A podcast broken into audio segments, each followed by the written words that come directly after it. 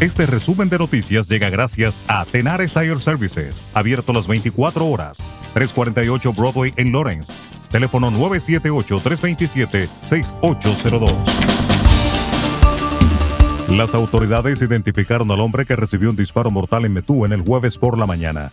La víctima, Eudy López, de 22 años, fue transportado al Hospital General de Lawrence, donde sucumbió a sus heridas. No se han realizado arrestos en relación con el incidente. Los policías estatales, asignados a la oficina del fiscal del distrito, están ayudando a la policía de Metúen con la investigación. En otro orden, varias familias se vieron obligadas a abandonar sus hogares después de que iniciara un incendio en un edificio de apartamentos en Lawrence. El fuego comenzó alrededor de las 11 de la noche del sábado en un edificio de tres pisos en Tremont Street, que no está lejos de la Central Catholic High School. No se reportaron heridos. Los bomberos tuvieron que lidiar con condiciones gélidas mientras luchaban contra las llamas en el triple piso. La policía de Ottawa, Canadá, confirmó este domingo que detuvo a 191 personas y presentó cargos contra 103 de ellas durante su operación para dispersar la protesta antivacunas en el centro de la capital canadiense. Por primera vez en tres semanas, los alrededores del Parlamento de Canadá amanecieron el domingo sin camiones ni manifestantes después de que la policía local los expulsara el sábado en una operación que generó polémica por el uso de gas pimienta y otras tácticas contra la multitud. El fuerte temporal de lluvias que devastó parte de la ciudad brasileña de Petrópolis ha causado ya 152 muertes y casi 200 heridos, mientras las búsquedas por las decenas de desaparecidos continúan entre grandes dificultades.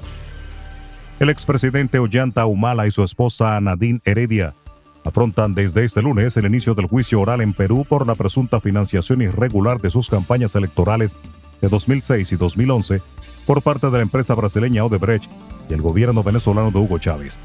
Después de siete años del inicio de la investigación fiscal, Humala y su esposa, su principal colaboradora durante su gobierno, afrontarán el primer juicio oral contra un expresidente peruano en el marco del escándalo de corrupción Lavallato, extendido a una docena de países latinoamericanos.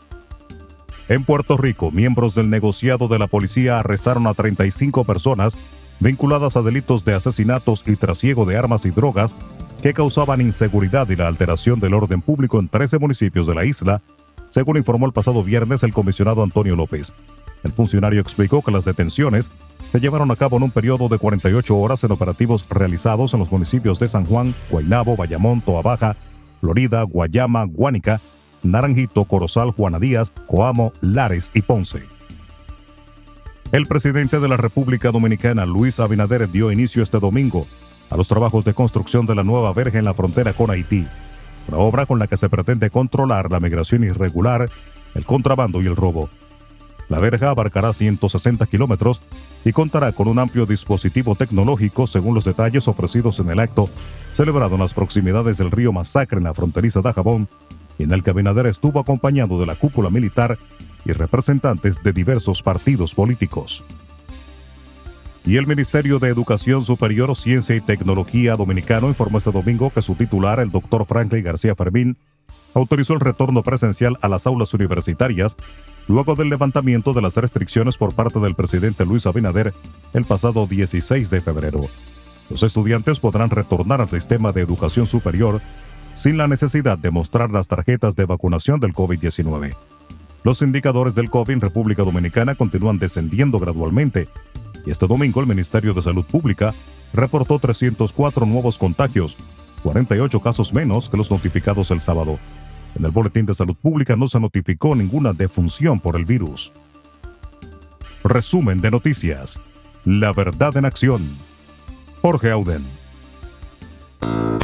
Conduzca seguro confiando el cuidado de sus ruedas a Tenares Tire Services, abierto las 24 horas, los 7 días de la semana.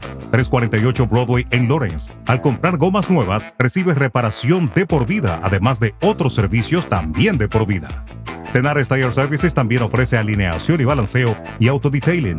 Las mejores gomas nuevas y usadas en Tenares Tire Services, con el trato afable de Brian de Peña y su equipo.